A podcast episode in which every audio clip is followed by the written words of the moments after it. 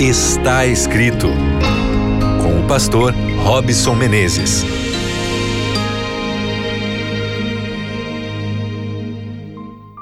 Olá para você que já está aqui conectado no seu programa Está Escrito. Que bênção, que grande oportunidade você está me dando mais uma vez de chegar aí dentro da sua casa, no seu trabalho.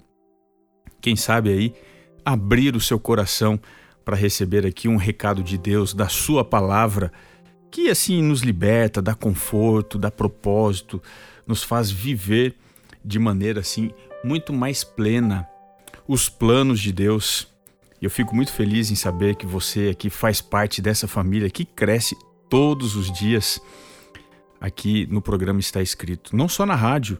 Se você quiser acompanhar, você pode também entrar aqui na rádio na web, na radionovotempo.com barra rádio. Ali você vai encontrar o programa está escrito, todos os programas aqui que você já ouviu ou aqueles que você perdeu, você pode acompanhar também ali a atualização. Se você preferir, você também pode ir na web, no Está Escrito NT, Instagram, YouTube, você tem conteúdo ali específico também nessas redes sociais e também no Facebook. Ali o nosso canal é Está Escrito Brasil.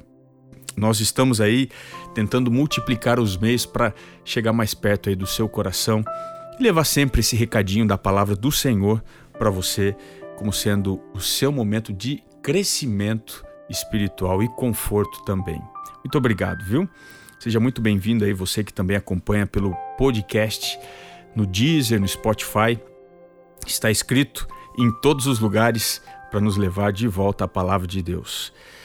Hoje eu vou falar sobre um tema bastante complexo, um tema que provavelmente até mesmo no meio religioso as pessoas às vezes evitam falar. Mas a gente aqui no Está Escrito tem que falar a palavra de Deus, trazer o recado de Jesus. E hoje eu quero falar com você sobre a cegueira. Esse tema, de alguma forma, se encontra com a realidade emocional espiritual. E eu queria hoje já, para falar sobre esse tema, ir com você ao verso de 2 Coríntios, capítulo 4, o verso 4. Eu vou ler assim, diz o texto de Deus de, o texto da carta aos Coríntios, capítulo 4, 2 Coríntios 4, verso 4, nos quais o Deus deste século cegou o entendimento dos incrédulos, para que lhes não resplandeça a luz do Evangelho da glória de Cristo, o qual é a imagem de Deus.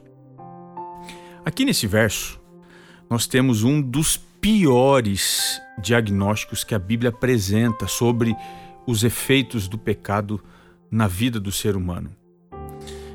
Porque é um dos piores efeitos, porque essa cegueira, ela não é fisiológica, não é uma incapacidade sensitiva, mas funcional. Explica melhor isso aí. Vou explicar. Veja, essa doença que nós encontramos aqui começa no coração e atinge a mente, atinge a visão espiritual. Portanto, é uma doença psicoespiritual, psicológica, afetiva, mas também espiritual, racional. Porque a pessoa, ela não perde a habilidade de enxergar. Ao contrário disso, ela é levada nas suas escolhas a fechar os olhos. Alguém que poderia, mas deixou de usar uma capacidade, um, uma condição, um sentido como o da visão, por exemplo. O texto diz que o Deus deste século, claro, uma referência direta ao inimigo do Senhor, ele cegou. A palavra cegar aqui significa literalmente uma pessoa que fica cega mais até do que fisicamente. Uma pessoa cega mentalmente. E isso ainda preocupa muito mais. Por quê? Porque essa pessoa tá, está vivendo numa perspectiva nebulosa. É como que se alguém tivesse soprado para diante dela uma cortina de fumaça, uma fumaça que causa cegueira espiritual. Ou seja, a pessoa ela passa a ter ou desenvolver uma visão nublada, como se fosse uma catarata espiritual. Então, se nós estamos falando dessa cegueira, Paulo aqui está querendo dizer que o meio usado pelo inimigo de Deus neste século, no mundo que nós vivemos, é desenvolver algo em nós que atrapalhe o nosso relacionamento com Deus. Ele estabelece um meio, ele tem um modus operandi para que a gente não perceba.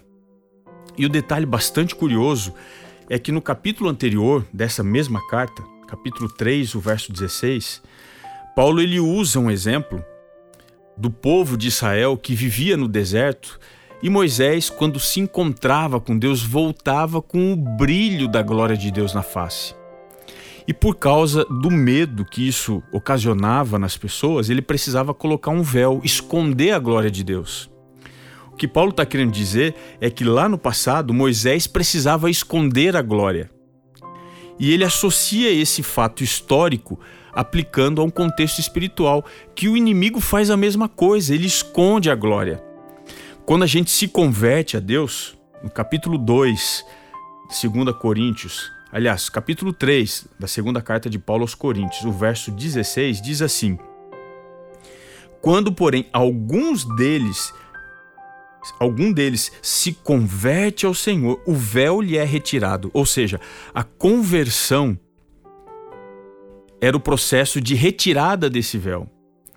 O que Paulo está querendo dizer é que muitas pessoas da igreja de Corinto tinham esse problema que alcança hoje a sociedade que a gente vive também. São pessoas que perderam a capacidade de viver plenamente a realidade psicológica e espiritual. Vivem uma cortina de fumaça. E como resultado, o verso 4 diz que quando Satanás ele cega, ele cega o entendimento. O que isso significa? A palavra entendimento aqui no texto significa literalmente alguém que consegue exercer esforço mental, ou seja, uma pessoa que desenvolve uma linha de raciocínio, consegue sistematizar, compreender tudo sobre um determinado assunto. Então, o que a cegueira que o inimigo de Deus é, trabalha, faz com a gente? O resultado dessa cegueira, o processo que ele usa é fazer com que a pessoa não compreenda os planos de Deus. Ela viva de outra forma. Veja, ela viva sem enxergar. É viver uma religião vazia de sentido, de conhecimento. A religião passa a não ter significado. Aqui a gente precisa considerar uma coisa: a fé que o cristão precisa ter não significa falta de compreensão de Deus e de seus planos. A fé significa acreditar apesar, aqui está a diferença, apesar de qualquer falta de evidência ou provas de que os planos de Deus vão se concretizar. Portanto, se você está vivendo uma religião vazia, você está vivendo uma religião para o coração e não para a mente. É exatamente isso que Satanás quer. Uma pessoa que adora a Deus sem conhecê-lo.